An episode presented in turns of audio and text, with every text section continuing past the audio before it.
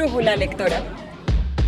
Le diría que lea lo que le guste, desde una receta, un cómic o una novela, lo que le guste, que disfrute leer.